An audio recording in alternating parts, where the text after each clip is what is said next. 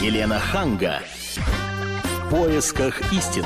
Здравствуйте, здравствуйте, я Елена Ханга с Ольгой Медведевой. Здравствуйте. Приветствую вас. И сегодня мы хотим поговорить на тему лайнеры-признаки. Призраки, куда исчезают самолеты. Более двух недель уже э, мы читаем ленту новостей, пытаюсь понять, куда же делся малазинский самолет. Ну, это действительно одна из главных тем на новостных лентах сейчас. Я напомню, что малазийский Боинг э, исчез, или что-то с ним марта. случилось, в ночь на 8 марта. Да, он летел из Куала-Лумпур в Пекин, и сейчас ведется много споров, что же с ним случилось. На этой неделе авиакомпания Malaysia Airlines заявила, что самолет разбился и упал в Индийский океан. Сейчас э, поиски ведут э, различные страны. Это и Австралия, Новая Зеландия, и США, и Китай, Япония, Корея. И вот, э, кстати, недавно заявила о своем желании присоединиться к поискам Индия. Но обломков самолета так и не нашли. Ну, там поговаривали, то ли они что-то нашли с высоты, там чуть ли не из космоса. Ну, вроде как было видно что-то похожее на обломки. Но даже если самолет упал, то до сих пор непонятно, что случилось на борту. Как говорят специалисты, это могла быть как ошибка пилота, так и его намеренный угон. Дело в том, что пилот был оппозиционером, а накануне э, предполагаемого угона самолета судили его э, друзей в Соратников. Малайзии. Да. А, самолет могли угнать террористы, и в какой-то момент что-то пошло не так, и лайнер взорвался. Либо это действительно была какая-то техническая Или не неполадка. взорвался. Сегодня мы об этом поговорим а, с нашими гостями. А, у нас а, нам расскажет свою версию про- произошедшего журналист Евгений Сазонов, заместитель главного редактора «Комсомольской правды» по регионам. Добрый вечер. Здравствуйте. И Добрый гость студии Иосиф Борисович Линдер, это президент Международной контртеррористической ассоциации. Иосиф Борисович, я бы хотела сначала спросить, вот если не нашли обломков самолета, как малазийские власти могут сейчас заявлять о том, что самолет разбился и все пассажиры и экипаж э, погибли? Ну, с политической точки зрения, малазийские власти попали в абсолютно патовую ситуацию, говоря шаховым языком, потому что э, более двух недель невозможно, так сказать, дать от- однозначного ответа.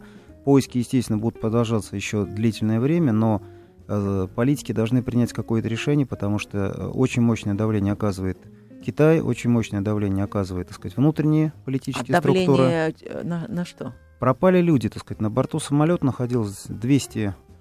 э, Больше 300 Да, пассажиров. там практически 227 пассажиров, 12 членов экипажа, там по разным данным это разнятся данные, но практически три сотни пассажиров, в которых достаточно большая группа китайских граждан. И, естественно, э, единственное решение, которое на сегодняшний день приняло малазийское правительство, признать самолет погибшим и начать выплату компенсации. Потому что это э, хотя бы спасает, как говорят японцы, лицо политиков. Хотя это не решает проблемы. Это вынужденная ситуация вот в той патовой расстановке э, приоритетов, которая сложилась на сегодняшний день. А вам какая версия наиболее вероятной кажется? Вы сказали, что есть четыре версии. На сегодняшний день из более чем полутора десятков версий, четыре основные. Естественно, это террористический акт, это пресловутый человеческий фактор, это технические неполадки и э, значит, э, погодные условия, да, непреодолимые, так сказать, силы, потому что данный регион славится тем, что э, грозовые облака, которые собираются в данном регионе, они по силе таковы, что самолет вот 777-200, это самый крупный авиалайнер пассажирский на сегодняшний день, может быть развален одним грозовым разрядом на куски. То есть сила э, такая, как, в- как будто в самолет попало несколько одновременно ракет. Евгений, вот вы слышали четыре версии. Вам какая близка? Ну, есть еще пятая. Все-таки она не списывается со счетов. Это попытка угона самолета. Ну, террористический акт, сказать, да, ну, факт, да. террористический акт многие воспринимают, что это взрыв, Нет, и ну, обломки в виду, да, все, посыпались. да. да. Но, тем не менее, не исключается вариант угона самолета, потому что были э, пилотом произведены некоторые загадочные, скажем так, э, Какие, например? Да, ну, маневры, то есть он спустился, ну, э, во-первых, для чего он поднимался на довольно высокую высо- э, амплитуду, то есть до 14 тысяч километров резко, да, а потом резко пошел вниз. Да. Мгм. Как вариант, может быть, он пытался затушить пожар на двигателе, либо пожар на борту, да, чтобы там э, сбить его, да, вариант первый. Второй, что он, когда ушел, он до- достаточно долгое время летел на высоте чрезвычайно низкой. На такой высоте не летают пассажирские самолеты, на такой высоте летают а, военные самолеты, когда хотят уйти из зоны видимости радаров. да. То есть, возможно, возможно, таким образом пилот пытался запутать следы и уйти из-под, из-под наблюдения. Мгм. Вот. А от спутников он, получается, ушел, отключив оборудование, да, либо это были люди на борту, ну, опять же, если эту версию мы Если принимаем. теракт. Да, люди на борту, которые сумели это отключить. Но а с- э, сверхнизкая высота, на которую он шел, она позволяла уйти от Ну хорошо, наблюдения если радаров. это теракт, то тогда какие-то силы должны объявить э, какие-то требования и сказать, мы это сделали, потому что... А какой смысл просто делать теракт, и неизвестно кто, и почему, и, и вот, ну, на мой взгляд, это довольно бессмысленно. Ну, Совершенно верно. В этом, собственно, и основной затык данной э, версии, потому что уже должно пройти достаточно времени, чтобы кто-нибудь взял на себя ответственность. Да? Или потребовал что-то. Потребовал что-то там, или хотя бы сказал, что мы угнали самолет и так далее. Ведь, э, знак протеста да, там. 239 человек на борту, да, ну, как считается, это же заложники, да, живые заложники. Там даже, по-моему, был один наш. Э, Да, был один наш, э, это дайвер из Иркутска, его зовут Николай Бродский, причем жена вот до сих пор верит, что он жив, что самолет Ну, как и угнан. многие другие родственники, конечно, тех, кто находился на борту. Иосиф Борисович, а вот о чем говорил сейчас э, Жень, возможно ли обойти вот таким образом все системы и угнать самолет и посадить его ну, На где-то маленьком на острове. заброшенном, ну, да, на заброшенном аэродроме? Значит, нужно четко понимать, что опытный пилот, который умеет управлять столь крупным, так сказать, авиалайнером, хорошо подготовленный, значит, э, обучается всегда и комплексу специальных маневров, в том числе, так сказать, и маневров, так сказать, по выводу самолета из э, э, экстремальной ситуации. Одно из, один из вариантов экстремальной ситуации – это попадание в зону военных действий, когда самолет должен совершить антиракетный или иной антирадарный маневр. И, естественно, пилоты международных линий обучаются подобной технике. То, о чем сказал Евгений, я полностью согласен. Сто процентов, конечно, это не, не позволяет уйти да, от э, слежения, но учитывая, что в данном районе очень разряженная система э, военных радарных комплексов, это позволяет длительное время оставаться незамеченным. Иосиф Борисович, я сейчас э, прерву вас. Мы уйдем на небольшую рекламу и новости. Я напомню, что на студии Евгений Сазонов, заместитель главного редактора «Комсомольской правды» Иосиф э, Линдер, президент Международной контртеррористической ассоциации. Мы вернемся через несколько минут и будем принимать э, ваши звонки по номеру 8 800 200 ровно 9702. А вы верите в то, что самолет может исчезнуть? Елена Ханга. В поисках истины.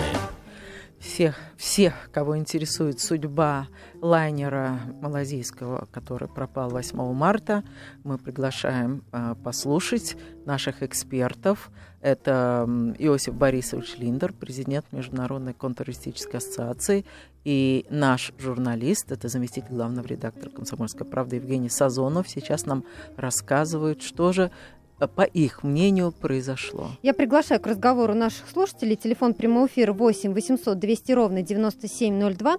Что вы думаете вообще об этой истории и верите ли вы в то, что самолет мог исчезнуть? 8 800 200 ровно 9702. Вы также можете присылать смс на номер 2420. Сообщение начните э, с латинских букв РКП. Принимаем и зачитываем в эфире. Иосиф Борисович, если предположить, что это была катастрофа, и самолет упал в э, море, можно ли увидеть осколки с высоты, там, из космоса, или вот я знаю, там летают, летают, присоединилось уже там 4 или 5 стран, которые предоставили своих экспертов, они ищут и вообще ничего найти не могут. Вы знаете, все зависит от э, самого типа катастрофы. На какое, на какое количество, на какое количество э, обломков, так сказать, развалился корпус.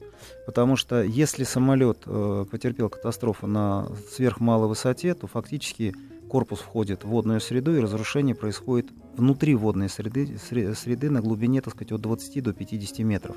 И практически основная масса осколков да, уходит достаточно глубоко.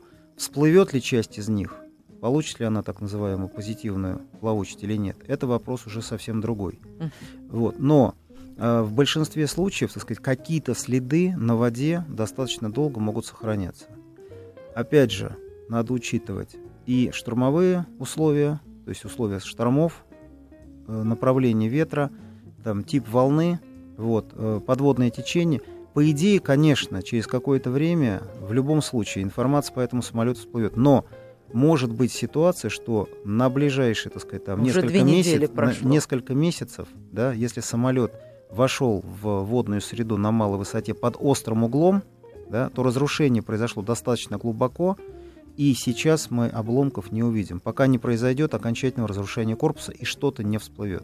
Ну и опять же, а, было масса примеров, я сейчас прошу Евгения это прокомментировать, а, масса примеров того, когда самолет находили через достаточно длительное время. Вот вы говорите две недели, на самом деле это мало, находили ведь через несколько лет. Да, Через через, 50 лет. через 50 лет совершенно верно, это случайно. А вот э, загадочная пропажа самолета Air France, который перелетал через океан, международный рейс был, да, вот, его нашли через два года, и то случайно. Тоже была большая загадка, что случилось. И он в океан упал. Он упал в океан, но там пресловутый человеческий Человеческий фактор. фактор, Да. Пилоты слишком доверились э, автопилоту. Автопилоту. Да, и не заметили, что они, собственно, снижаются довольно быстро. Мгм. Но они просто И расслабились. при этом не могли, там же, наверное, поехали на поиски, и вот э, кружили-кружили, не могли найти даже... Не могли найти, потому что, ну, в принципе, знали квадрат, да, Мгм. ну, это, представьте, э, середина океана, огромная глубина, даже, в принципе, если вы ищете на, там, на квадрате 100 на 100 метров, да, это все равно чрезвычайно сложно найти. И никакие сигналы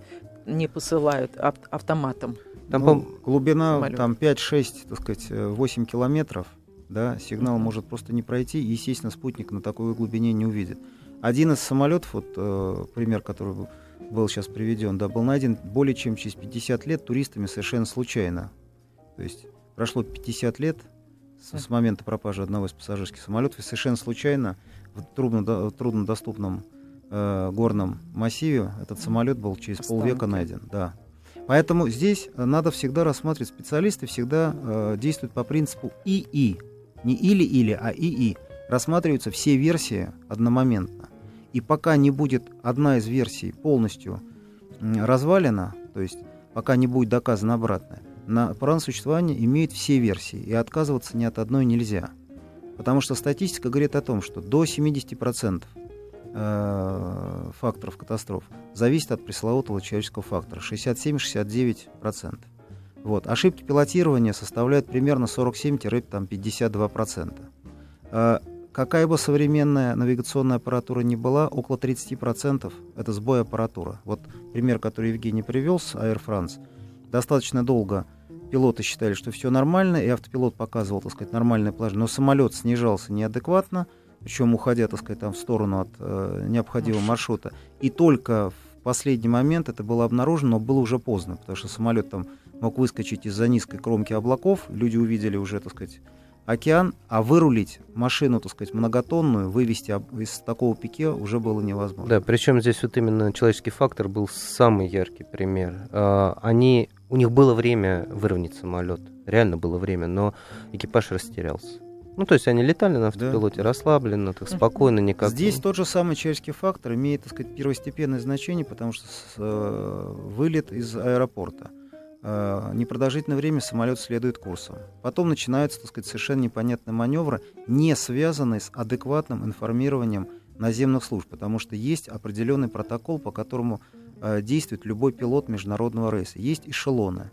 Самолет данного типа может подниматься до высоты э, почти 14 километров, там 13,5 километров, да. но обычная высота эшелона это 9,5, так сказать, да, 11,5. То есть высота эшелона примерно 2 километра и ширина эшелона 20 километров. Потому что самолет при развороте сносит на 5-8 километров. Вот. И вот в этот двухкилометровый э, эшелон э, самолет должен... Если он меняет э, направление, это ЧП. Наземные службы должны тут же быть И проинформированы. он должен объяснить, почему Объяснить он это причину, сделал. конечно. Для того, чтобы либо вызвать какую-то помощь, либо найти резервный аэродром для посадки. Тут э, меняется курс, отключается оборудование и начинается совершенно непонятный маневр. То есть Неадекватно. неадекватно. Поэтому э, вот вариант террористического акта или угона, что я как бы совмещаю, это одно и то же. Просто то, о чем вы говорили, террористический акт это цель, это объявление. Да? Телефон прямого эфира 8 800 200 ровно 9702. 9702. Давайте узнаем, что думают слушатели об этой истории. Вообще верят ли в то, что самолет может исчезнуть? У нас на связи Леонид Анатольевич. Э, вы знаете, в чем дело? Я, в принципе-то, хотел задать вопрос полковникам Барансу и Тимошенко но в период, когда они в эфире, я никак не могу дозвониться по вашему телефону. Но вы задайте вопрос нашему гостю, Иосифу Борисовичу Линдеру. Он президент Международной контртеррористической ассоциации. Э, ну, меня больше волнует э, не столько международные контртеррористические операции, а один вопрос. Э, как вы назвали вашего эксперта? Его Вы зовут знаете, мы Иос... обсуждаем сегодня самолеты, лайнеры, признаки. Мы говорим Нет. о малазийском Боинге. Я понимаю, я понимаю, что вы э, ведете речь о малазийском Боинге. Меня, э, в принципе, э, интересует мнение вот Баранца и Тимошенко по одному Знаете, вопросу. у нас военное ревю э, идет в 17 часов по московскому времени. Давайте вы попробуйте дозвониться до Виктора Николаевича. Uh-huh. Думаю, будет он рад вашему звонку. 8 800 200 ровно 9702. У нас на связи есть Анатолий. А, добрый вечер. Добрый вечер. Но трудно что-то э, по этому поводу. У меня скорее вопрос. Вот, э, Пожалуйста. В том, что наши, допустим, заклятые американские друзья э, очень лестно отзывались о своих спутниках, которые в состоянии различить там вплоть до номера машины и даже там до звездочек на погонах. Угу. Но вот тут тот случай, когда вот вроде бы во всю свою мощь явить, так сказать, э, совершенство Ну вот только что Иосиф Борисович вам объяснял, что очень глубоко, может быть, самолет разбился на глубине 20-50 метров, и поэтому это очень сложно. в процессе падения, может быть, траекторию полета его спутниками проследить. Вы знаете, когда вот то, о чем говорил мой коллега Евгений, э, самолет совершает определенный маневр, да, на какой-то отрезке времени, так сказать, он может оказаться либо малозаметной целью в том огромном море целей, которое ведет любая локационная служба. Второй момент. Э, гражданские самолеты без особой нужды, так сказать, э, военными, если они не вторгаются в чье-то пространство, не фиксируются. На каждый гражданский самолет направлять тот или иной военный спутник, это нецелесообразно. Никто не будет стрелять из пушки, так сказать, по воробьям. Вот. А вот когда э, происходит катастрофа и подключаются соответствующие технические службы, дальше начинается поиск. Но э, э, найти обломки или следы самолета на глубине, так сказать, там полтора-два километра, это одно дело. Когда глубина океана э, практически около 10 э, километров, 8-10 километров, найти что-то сегодняшними, так сказать, техническими средствами достаточно сложно. То есть визуально можно увидеть, да, звездочки на погонах человека, который ходит по поверхности Земли. Но увидеть звездочки на погонах этого человека, если он в водолазном костюме под водой, будет практически сложно. Хорошо, у меня такой вопрос. А если допустить, что это все-таки теракт, самолет угнали, то, ну, то расскажите, какие варианты, где его могли посадить? Ну, посадить его могли, э, исходя из формальной логики, сказать, в любой точке, вот в пределах, так сказать, тех самых 11 тысяч километров, так сказать, от точки вылета, да, куда он мог долететь. Э, это может быть любой небольшой остров, где находится, предположим, заброшенная военная база, используемая любым государством в 20 веке. Да, сегодня... Мы сейчас прервемся на небольшую рекламу и новости. Я напомню, на студии Евгений Сазонов, заместитель главного редактора «Комсомольской правды», и Иосиф Линдер, президент Международной контртеррористической ассоциации. Мы также принимаем ваши звонки по номеру 8 800 200 ровно 9702. И после рекламы и новостей поговорим о том, какой груз мог находиться на борту пропавшего малазийского Боинга. Елена Ханга. В поисках истины. Это действительно программа «В поисках истины» в студии Ольга Медведева, Елена Ханга и наши гости Евгений Сазонов, заместитель главного редактора «Комсомольской правды», и Иосиф Линдер, президент Международной контртеррористической ассоциации. Я напомню, телефон прямого эфира 8 800 200 ровно 9702. Говорим мы сегодня о малазийском Боинге, о лайнерах-признаках, куда исчезают самолеты. Что вы думаете по этому поводу? 8 800 200 ровно 9702. Но перед тем, как мы ушли на рекламу, я пообещала, что расскажу одну из версий. А, якобы на борту самолета находились э, некие литиевые аккумуляторы. Вот я бы хотела спросить наших экспертов, почему именно на них обратили внимание, они находились в грузовом отсеке, э, как вообще, они могли там такое? оказаться, да, и какую угрозу вообще могут представлять.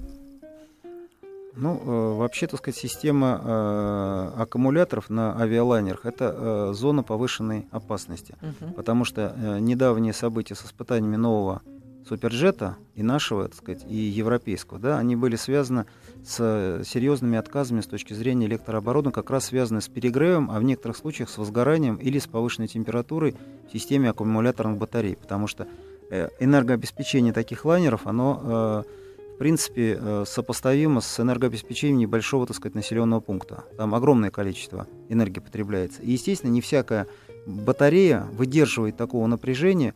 Вот. А электролит э, может закипеть, это может э, привести либо к возгоранию, либо, соответственно, к выходу батареи из строя. Короткое замыкание значит, выбивает практически всю электроаппаратуру на борту. Это катастрофа. То есть, понимаете, теряется система управления, все, это огромная, так сказать, многотонная э, летающая канистра с э, авиационным топливом. А как можно перевозить такие опасные, ог- огнеопасные Не перевозить предметы? их нельзя, потому что другого способа нет. Но не на пассажирском нет. же лайнере, пожалуйста, есть грузовые. Это уже второй вопрос, это опять же вопрос к авиакомпании, почему, так сказать, там в пассажирском отсеке, так сказать, э, значит, по э, ведомости находились, находился подобный, так сказать, груз. Ну, это допускается, в принципе, да. правилами безопасности, перевозка небольших грузов, ну, опасно, в том числе, огнеопасно, в том числе да. э, литиевых аккумуляторов, которые используются в том числе и на самолетах.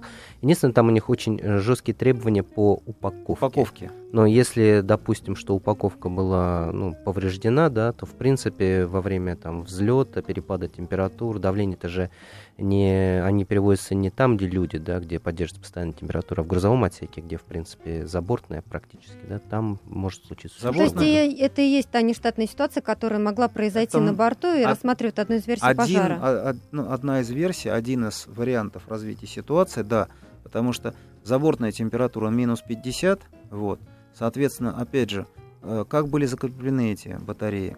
Э, кто их грузил, как они были э, упакованы, потому что абсолютно правильно сказал Евгений, от упаковки очень много зависит. Есть жесткие нормативы по безопасности упаковки перевозимых грузов. Если это делалось безалаберно, вот, то это могло, так сказать, привести к смещению, к удару. Потому что при взлете большие вибрационные нагрузки самолет испытывает. Достаточно любой трещины для того, чтобы электролит вытек, да, с э, непредсказуемым последствием. Это как одна из версий то, также э, имеет право на существование. Вот вспомнилась ситуация, с, как вы сказали, с халатностью, Халатность. да, с халатным креплением груза. А, несколько лет назад была очень большая катастрофа с грузовым Боингом военным, который перевозил пять броневиков, mm-hmm. ну, довольно тяжелых колесных броневиков. Вот один из них они стояли в грузовом отсеке подряд, и один из них, один из первых, отцепился. И э, он ударил второй, второй плохо закреплен был, и такая, знаете, матрешка, да, и они все покатились в хвост во время взлета. Естественно, резко меняется точка центра тяжести, и самолет просто ну, Перевернулся. Опрокинулся. опрокинулся. опрокинулся. В интернете есть э, это Материал, видео. Да. Видео действительно страшное. И, собственно, вот когда была недавняя катастрофа в, господи, где? Ну, в России, э, в, а, да, в Казани. Вот, в принципе, это видео, ну, как всегда, пытаются тролли интернетные выдать за именно то самое, потому что там, в принципе, самолет падал тоже похоже. носом, э, похоже почему-то вот, да. Телефон прямого эфира 8 800 200 ровно 9702. До нас дозвонился Игорь. Здравствуйте. Добрый вечер. А, я хотел сказать о другом, но по случайному совпадению я как раз хорошо понимаю в теме литионных аккумуляторов, поскольку работаю в разработке. Отлично, прокомментируйте нам тогда. Вот, к сожалению, не точно и не полно выразились. На самом деле свежие литионные аккумуляторы в транспортной таре совершенно безвредны. То есть их можно вскрыть, полить водой, э, там перетормошить, э, ну, ну, будет там, может быть, легкое искрение, и Вы все. считаете, ничего страшного нет в том, что они перевозились? В свежих, в свежих аккумуляторах, только что изготовленных.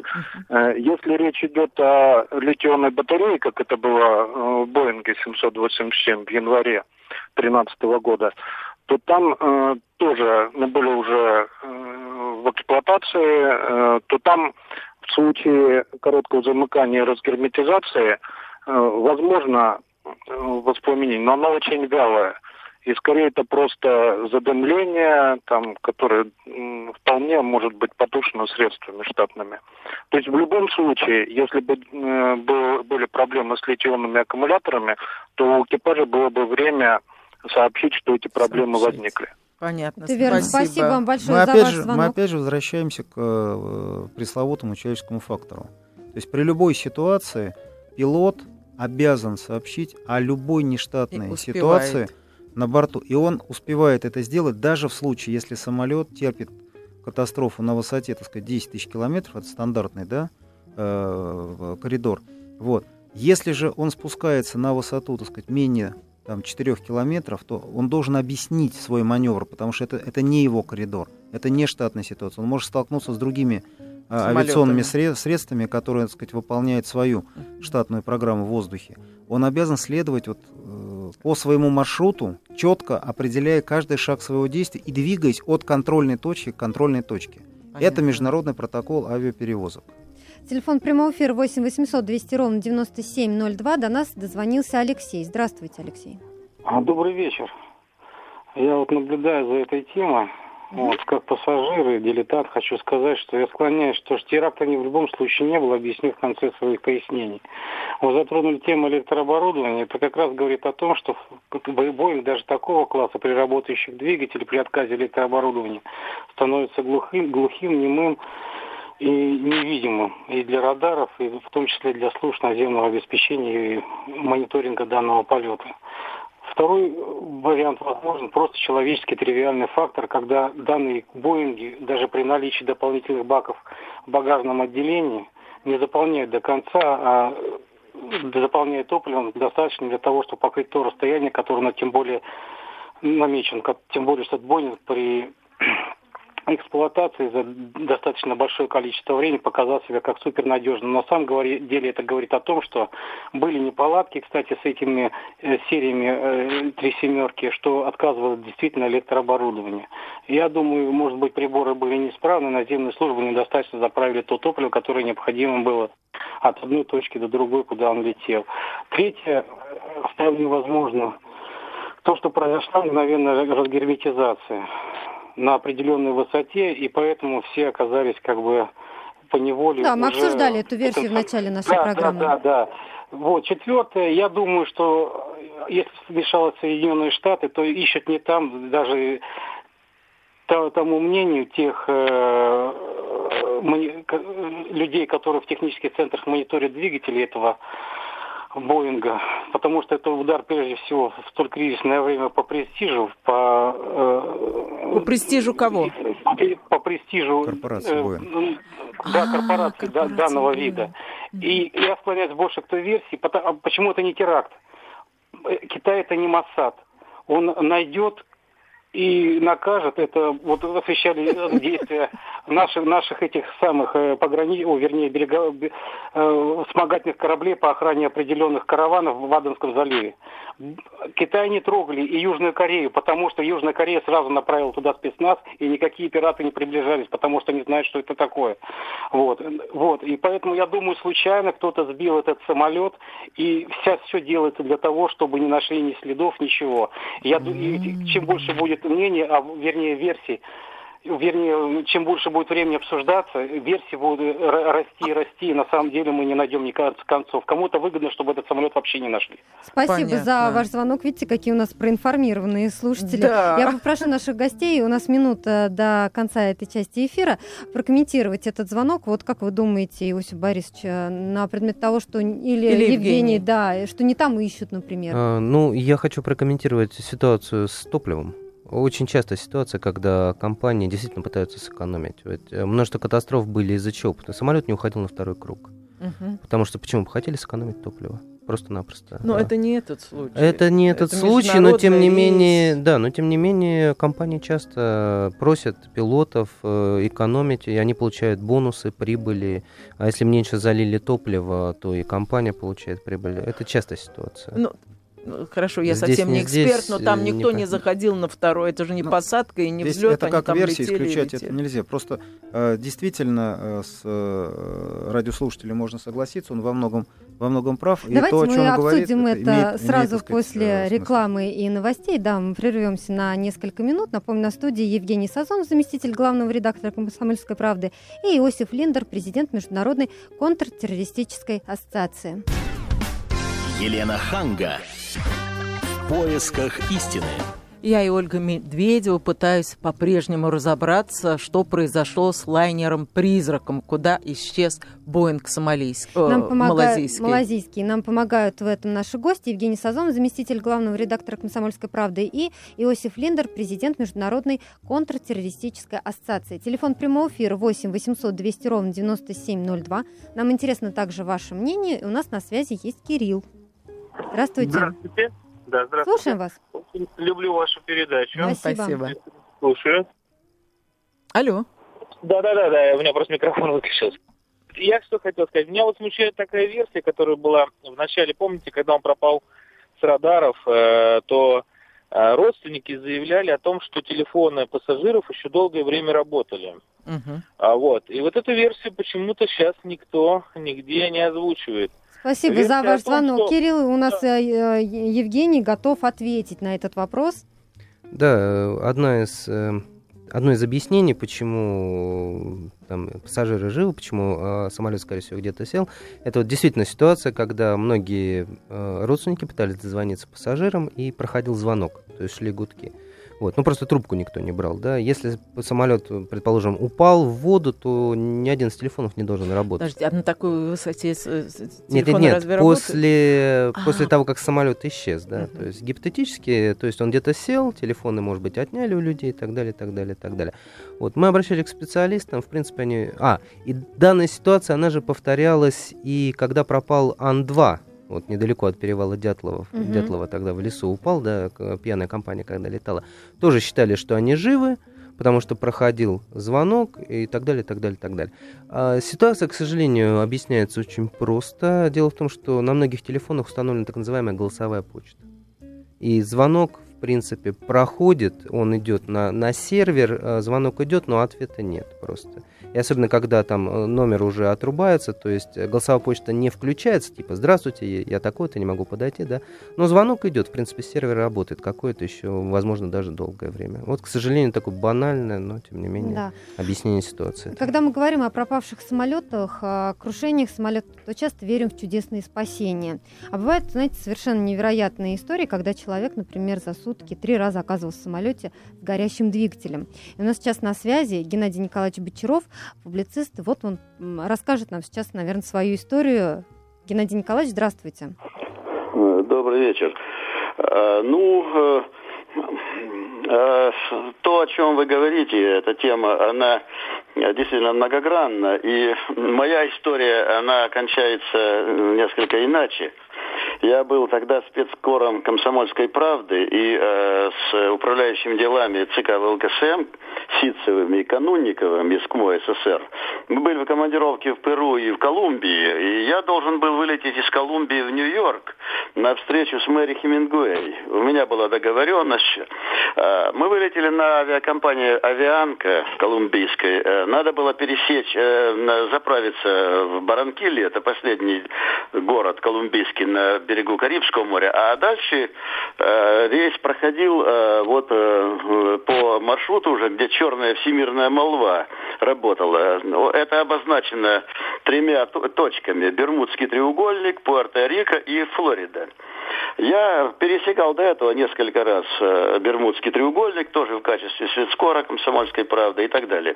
В этот раз вылетели на самолете э, Boeing 720. Таких самолетов э, в Старом Свете нет. Это транспортный самолет, но приспособленный к гражданской авиации. Мы сели в Баранкилье, это была пятница, 2 декабря, я помню, вы поймете, почему я запомнил это, среди тысяч рейсов своих.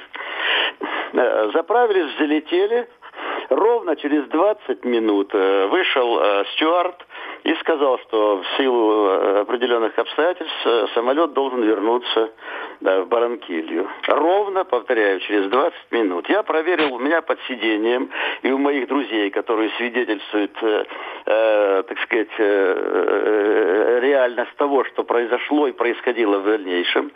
Э, у них были спасательные жилеты, у меня нет. Над этим э, участком э, моря Э, это опаснейшее, потому что там водились белые акулы, они сжирали все, так сказать, и так далее.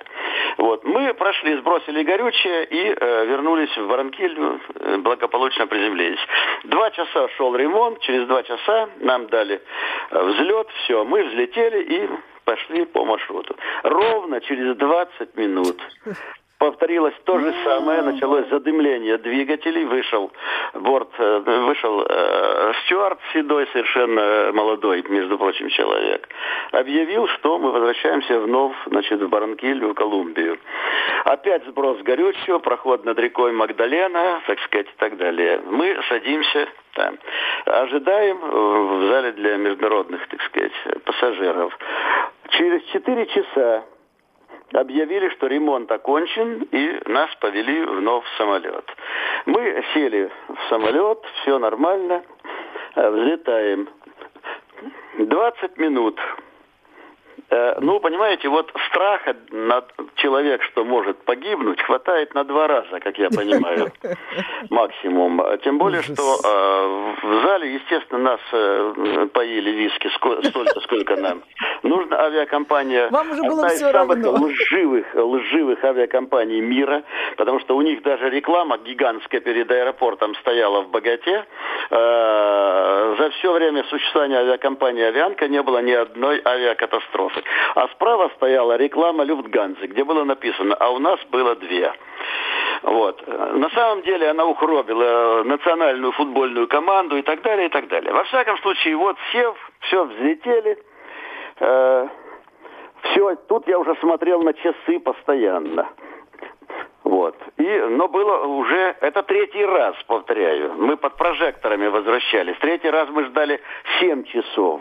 Я понимал, что с Хемингуэй я уже не встречусь в Нью-Йорке, потому что шла пятница. В пятницу американцы не принимают иностранцев, вот, и так далее. Хотя уже все радиостанции мира начали вот это все передавать. Значит, когда третий полет шел, вот уже луна светила, она была твердая, маленькая, вот такая.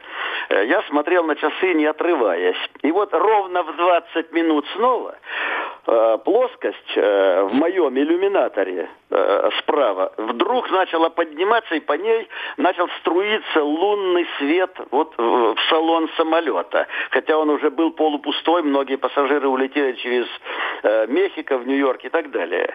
Вот. Э, и, э, значит, слева от меня сидели э, через проход э, американец молодой с женой молодой. Они взвыли как волки, и я когда посмотрел, я видел пламя через их, э, вот между их головами. Горел левый, горели, один из двигателей горел. Пламя освещало все. Опять вышел этот бедный стюард. Посидевший э, уже. Вот, э, это, это, был, э, это было третье возвращение. Ну, это заняло не сутки, а 10 часов, вообще говоря, или 12 всего. И почему я запомнил, что это было 2 декабря? Потому что начинал, начинались рождественские праздники в Южной Америке. И город Баранкилья сиял весь фейерверки, били. Геннадий Николаевич, вот. И Геннадий наш, Николаевич. Да, сейчас, секунду. Горящий самолет был принят ими за элемент фейерверка, когда мы шли низко. Вот. Ну, в общем, посадка была почти аварийная. Обливали струями гигантские там, в общем, струи заливали хлоркой. Мы проломили, вышли за ВПП. Но экипаж вы, э, вытаскивали из э, кабины на веревках. Вот так. Четвертый взлет уже был около четырех часов. Ну, надеюсь, вы не полетели на этом самолете. Вот почему? Что вас Нет, заставляло а потом, держаться из за богаты, этот самолет? э, мы потребовали самолет новый, экипаж новый и так далее. В 4 часа добрались. утра прислали этот. Ну, Да, новый. спасибо, Геннадий Я с Николаевич. Хемингуэй встретился в воскресенье, напечатал в Ну, «Комсомольской отлично. правде» огромный материал об этом. Спасибо, Спасибо за вам ваш большое. рассказ. Это был Геннадий Николаевич Бочаров, публицист. А я бы хотела уточнить, вы э, говорили, что, допустим, этот самолет, возвращаясь к малазийскому самолету, приземлился где-то на каком-то заброшенном острове, на каком-то заброшенном аэродроме. Скажите, а для чего, как- какая идея этого? Ну, э, если, так сказать, э, ни одна из террористических групп не взяла на себя ответственность за данное мероприятие, так сказать, на сегодняшний день сложно э, делать какие-то выводы. Из предположений может быть, так сказать, только одно. это значит, антиправительственная линия по отношению угу. к собственной политической э, структуре. как может отразиться вся эта история ну, на китайско... Это, ну, это малазийские, малазийское правительство сейчас испытывает огромное давление со стороны, прежде всего, Китайской Народной Республики, со стороны собственного, собственного населения, потому что это, в принципе, из ряда вон выходящее Э, ситуация, учитывая э, протестный электорат в Малайзии, да, это достаточно, так сказать, сложная политическая обстановка, и она, то, что называется, как лодка, раскачивается в определенном направлении. Ну и второе, это, конечно, потеря лица на международной арене, потому что э, нарушение добрососедских отношений с такими государствами, как Китайская Народная Республика, ничего хорошего государству не несет. Мы продолжим следить за ситуацией с малазийским Боингом. Я напомню, что у нас в студии сегодня были Евгений Сазонов, заместитель главного редактора «Комсомольской правды», и Иосиф Борисович Линдер, президент Международной контртеррористической ассоциации. Мы с Еленой Хангой э, прощаемся с вами до следующего вторника. Все, кто не успел сегодня дозвониться, заходите на сайт kp.ru. Всего вам доброго. Елена Ханга. В поисках истины.